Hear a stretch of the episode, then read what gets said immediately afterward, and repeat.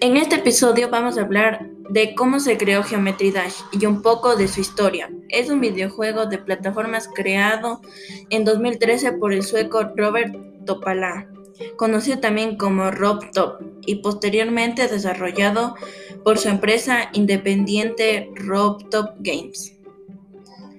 Su lanzamiento se produjo el 13 de agosto de 2013 para dispositivos móviles y el 22 de diciembre del 2014 para la plataforma de distribución digital Steam.